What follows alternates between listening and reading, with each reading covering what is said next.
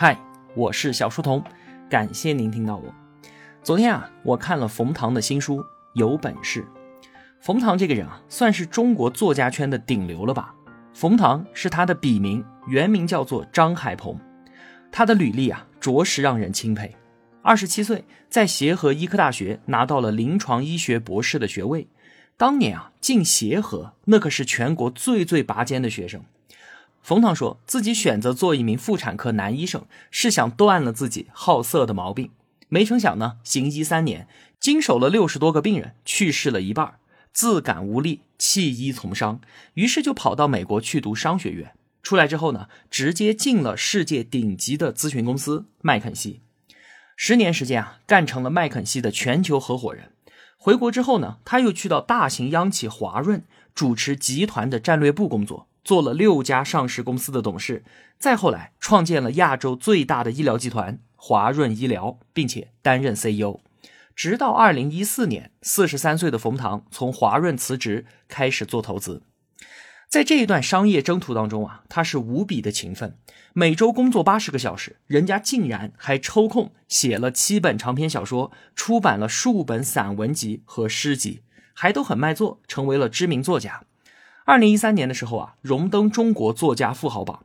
你看，商海、官场、文坛，他都能够驾轻就熟，都留下了自己的名号。这简直就是用了一辈子的时间，却干成了别人几辈子都难以做成的事情。冯唐公众号的迎宾语啊，很有意思。你别看我长得像个杀猪的，其实我是写诗的。这位天才自视甚高，甚至是到了肿胀的地步。好朋友柴静就说。当时就觉得冯唐捐狂。有天晚上呢，吃完饭一起坐车，他跟我说啊，自己从小到大考试就没考过第二，托福考满分，不用背的，照相机一样的记忆力，写东西呢也根本就不用想，憋不住了往那儿一坐，像是有人执着他的手一样的往下写。当时啊，柴静表示非常的无语。冯唐的真性情让大众对于他的评价是两极分化。喜欢他的人啊，觉得他就是文艺女青年心中最完美的男人，有事业有才气，既可与之谈论风雅，也可与之纸醉金迷。而不喜欢他的人呢，连他的名字都不愿意提及。为什么？因为太俗不可耐了，阴气太重。前几年，冯唐发明了一个词儿“油腻”，火得不得了。他发文教化世间的中年男子如何避免油腻。可是啊，人们发现他自己好像并非是灵魂有香气的精致男孩，反倒是更像油腻教会当中的资深长老。一句“春风十里不如你，让万千少女为之倾倒”，这句话出自杜牧的一首诗，叫做《赠别》：“春风十里扬州路，卷上珠帘总不如。”这首诗啊，是杜牧送给一位风尘女子的。春风十里，在原诗当中啊，是在描写扬州烟花巷柳的繁华。春风十里不如你，翻译下来应该是：你看这扬州路上这么多的失足少女，都不如你啊。现在再有人用这句话来撩你，你还会为之倾倒吗？冯唐他从来都不掩饰自己对于男女之事的钟爱。当年啊，学医戒色的治疗手段明显是失败了。他小说当中男性荷尔蒙的含量极高。让不少单纯羞涩的读者是大呼受不了。冯唐诗百首那本书当中收录的部分诗词啊，那就更过分了。这些诗我根本就没办法读给你听，因为啊，必须要打马赛克，不然节目都发不出去。当然了，最近几年出版的冯唐诗集气味已经非常的清新了，所以呢，同学们大可放心阅读。有本事这本书的封面上印着一句话：“你可以不屠龙，但是。”不能不磨剑，一个人有本事才是最靠得住的财富。当然了，这句话说的很对。虽然呢，读完这本书也并不见得一定能够长多少的本事，但是啊，读冯唐的文字总是不少启迪，许多欢喜。那今天这期节目呢，就和同学们分享这本书当中的两篇文章。第一篇，财务自由，了解一下。作为一个词啊，财务自由。一直被我们周围的人所谈论，似乎啊，它是另外一个更模糊的词的重要组成部分。这个更模糊的词呢，就叫做安全感。检点四十岁之前，我似乎很少盘算我挣了多少钱，净资产有多少，达到财务自由还需要多少钱。四十岁前，我还带着我学医时候的理念，我还是一个手艺人，把手艺修炼到顶尖，自然会有口饭吃。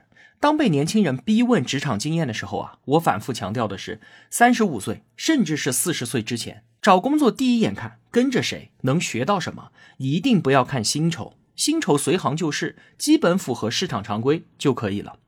因为学手艺太累，一直缺少睡眠，反而在三十岁左右就常常遥想在四十岁要退休。那个时候啊，也在写一个专栏，涉及到一篇财务自由的文章，叫做“挣多少钱算够”。两千年左右的时候啊，预期二零一零年退休。如果有房子了，那么再有一千万的现金就够了。现在来看啊，也不算太离谱。站在生命的中间点，看生命的最终点，财务自由到底是什么？先摸一个底线：一个人最基本的像个人一样的活着，需要多少钱呢？我的结论是啊，真的不需要太多。有了财务自由，就没有必要再为稻粱谋了。如果自己乐意干一点让自己爽的事情，这个事呢，应该还能给你带来点收入。如果自己不乐意，那么就待着，你就会有大把的时间。你要是有了大把的时间，基本啊像个人一样的活着，真的不需要太多钱。反正又不出席什么活动，或者是开什么商业会议，衣柜里的旧衣服啊，应该够穿两百年了。我爱吃煎饼，楼底下就有个煎饼摊，各种奢华煎饼配料，加料组合几十种。加蛋、加肠、加辣条、加宇宙的最高级煎饼，十五块钱一套。这样啊，吃完全部的煎饼套餐组合，一个月也就过去了。另外还可以不吃饭，或者是少吃饭。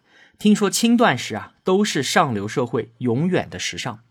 在住的方面呢，我运气比较好，因为在咨询公司工作嘛。当时买股票有很多的限制，很容易违规，我干脆就不买股票。所以呢，很早就买了房子。即使还没买房，即便北京的房价很贵，我是住过十多年集体宿舍和很多次酒店的人，少存点东西，买个小小的房子也是能生活的。我问过一个很赞的建筑师朋友，说一个人到底需要多少平米的房子才能够像个人一样的住着？他说啊，十二平米就够了。没了那些必要的准时到、准时开始的会议，也就没有必要再配车配司机了。五公里之内快走，十公里呢共享单车，二十公里以内打车或者是地铁，二十公里以外就要考虑一下今生是否真的一定要去。有了时间之后啊，各种极致享受就可以负担了。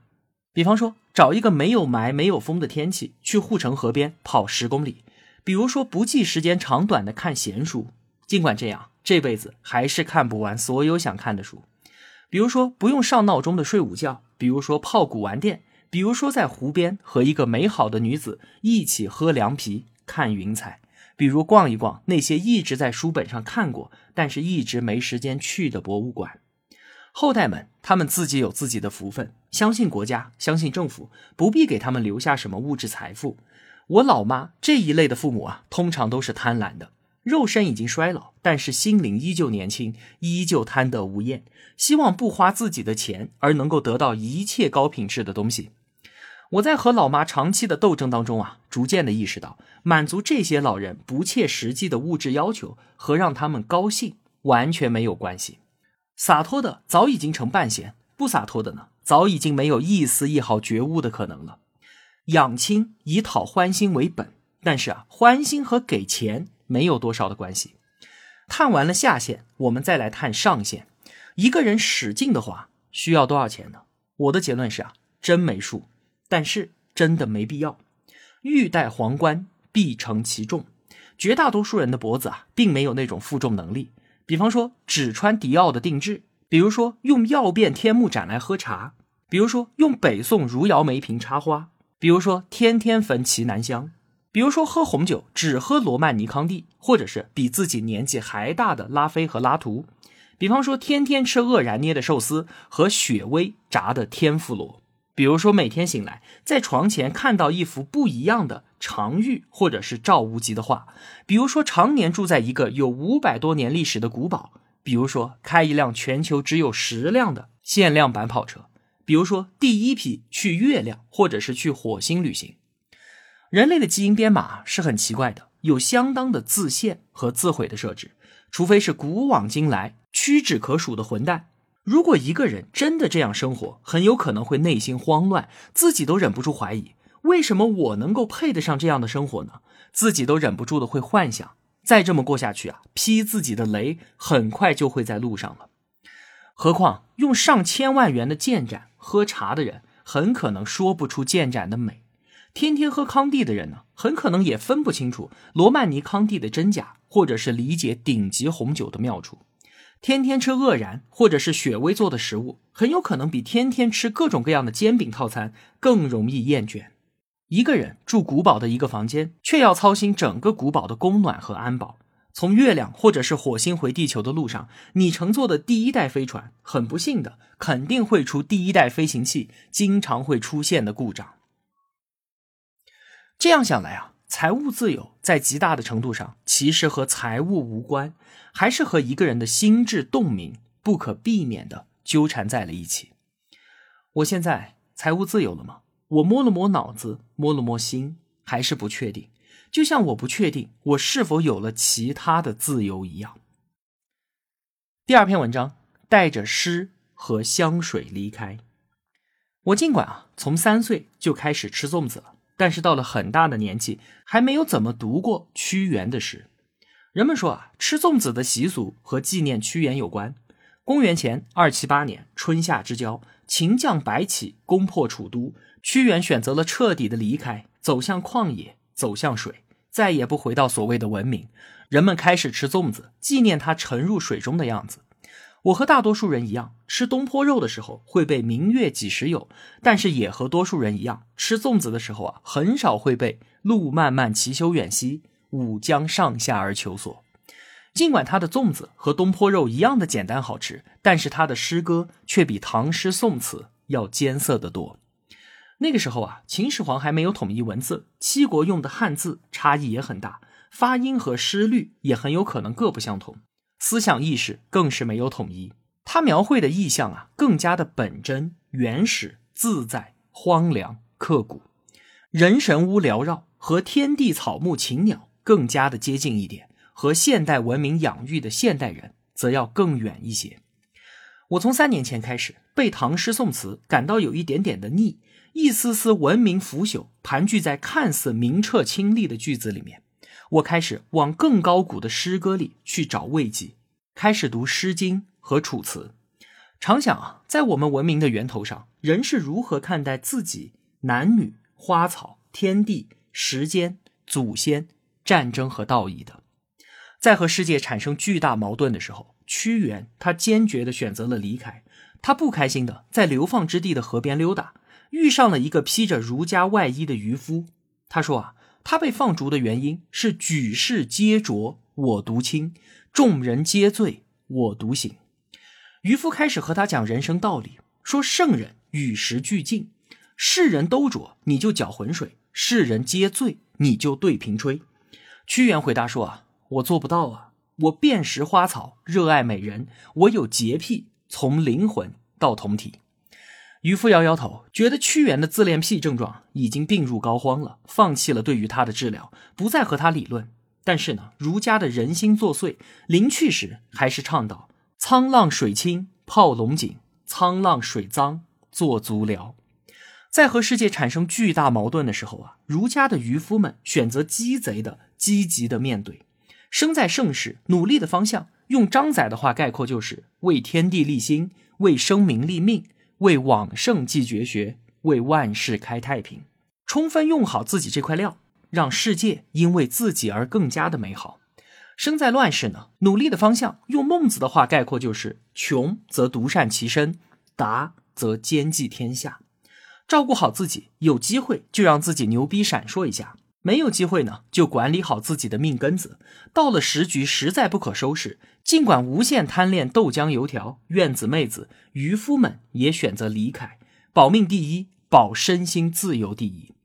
君子不立危墙之下，小仗则受，大仗则走。三十六计，走为上嘛。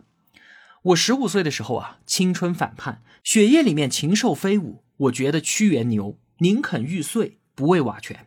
非绝学不学，非班花不娶。而我三十岁的时候呢，见了些世事，也做了些世事，班花也嫁给了油腻的中年男人。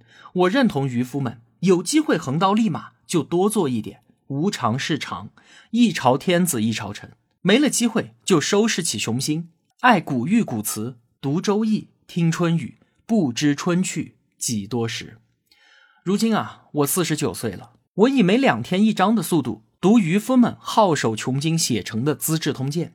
这一遍啊，渐渐不再在意那些渔夫重点提示的帝王术，而是越来越贪看那么多生死纠缠里面的荷尔蒙和人性。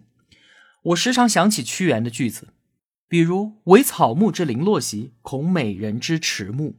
在和世界产生巨大矛盾的时候，我越来越认同屈原的想法，保有精神和肉体的洁癖，不管世俗，不管那天的天气，不给傻叉们任何时间，不把欲望。推给明天，带一具自己的肉身，一本古老的诗，一瓶饱满的酒，一瓶遥远的香水，找一个小时、一天、一周、一月的时间，找一条河、一个湖、一段公路、一座山，用诗照心，用酒照头，用香水照身，暂时不在，如同死。